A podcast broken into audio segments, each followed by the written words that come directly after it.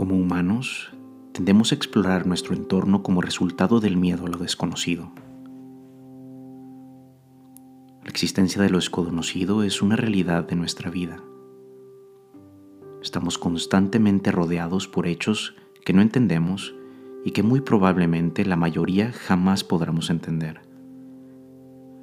Cuando somos niños, nuestros padres nos protegen de lo desconocido para formar el comportamiento correcto en nuestra sociedad, nuestros padres simplemente nos dicen cómo debemos de comportarnos y al hacerlo, están perpetuando los valores de la cultura que los ha rodeado.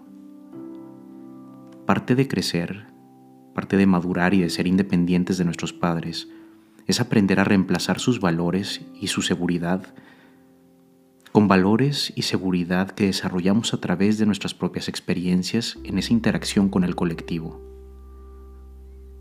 Cualquier obstáculo regularmente pone en riesgo la estabilidad de nuestra sociedad y de nuestra mentalidad y eventualmente nos empuja forzosamente a adaptarnos. Nuestra cultura, nuestro entorno, nos provee un poco de la seguridad y de protección dentro de ese caos, sobre todo dentro del caos a lo desconocido. El asunto con el caos es que tiende a encontrarnos cuando menos lo esperamos. Los obstáculos nos obligan a adaptarnos. Los obstáculos pequeños requieren de adaptabilidad o esfuerzos normales o promedio, que regularmente suceden de manera sencilla y casi en automático. En cambio, los obstáculos grandes requieren de adaptabilidad revolucionaria. Estos encuentros drásticos con lo desconocido nos obligan a actualizar cómo nos percibimos a nosotros mismos y cómo percibimos al mundo que nos rodea llegando algunas veces a tener que cambiar nuestras metas, valores o comportamientos. Esto puede generar una crisis cultural a nivel social, una crisis psicológica a nivel individual. La adaptabilidad revolucionaria quiere decir utilizar los obstáculos para actualizar nuestro modelo preconcebido del mundo. Cuando los obstáculos se van acumulando, ahí tenemos entonces un indicador de que la percepción que teníamos de nuestro mundo no está funcionando ya para nosotros. Nuestras limitaciones y nuestras fallas son un requisito obligatorio para nuestra existencia. Simplemente piénsalo. Si no existiera la maldad en el mundo, ¿cómo sabrías lo que es bueno? Si fuéramos incapaces de maldad, ¿cómo podríamos sentirnos orgullosos por hacer lo correcto? Si fuéramos inmortales, ¿cómo encontraríamos el, el significado de nuestra existencia? La vida no puede existir sin la muerte, el bien no puede existir sin el mal, y el significado de la vida no puede existir sin la polaridad entre la vida y la muerte, la polaridad entre el bien y el mal. Entonces enfrentar lo desconocido y los obstáculos en la vida sí siempre es incómodo, por eso la humanidad ha creado innumerables estrategias para evadirlo. Entonces, la meta en mi vida se ha convertido hasta ahora en encontrar las recompensas en los espacios entre los obstáculos. Ese espacio entre los obstáculos es como el espacio entre pensamientos, como el espacio entre cada inhalación y cada exhalación.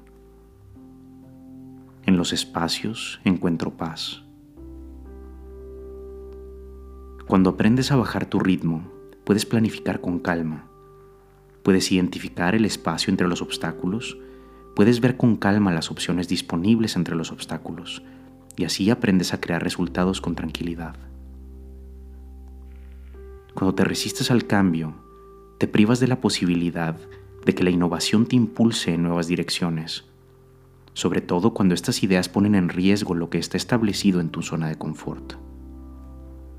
Solo puedes alcanzar tu máximo potencial cuando pones a un lado la resistencia y fluyes con el cambio y con valor aprendes a abrazar y recibir nuevas ideas. Tu futuro está diseñado por las elecciones que tomas hoy. La vida que vives ahora es el resultado directo de la percepción que tienes sobre tu pasado y las decisiones que has tomado hasta este momento. Cuando te preocupas constantemente porque algo salga mal, estás atrayendo a tu vida precisamente lo que no quieres si puedes cambiar tu futuro, pero se cambia tomando decisiones diferentes el día de hoy, fuera de tus patrones repetitivos y de tu ya muy desgastada zona de confort. Cuando vives con compromiso y con una actitud de contribución, no solo te permite ser más feliz, sino que también incrementas la posibilidad de crear un mejor futuro para ti mismo. Hazte consciente sobre tu tendencia a resistirte al cambio y haz un compromiso personal para recibir la chispa de la innovación y la creatividad, para recibirla con agradecimiento. Hoy, elige un obstáculo que te confronta, explora y contempla la situación, toma un ritmo más tranquilo a través de tu respiración, identifica el espacio por el que puedes atravesarlo.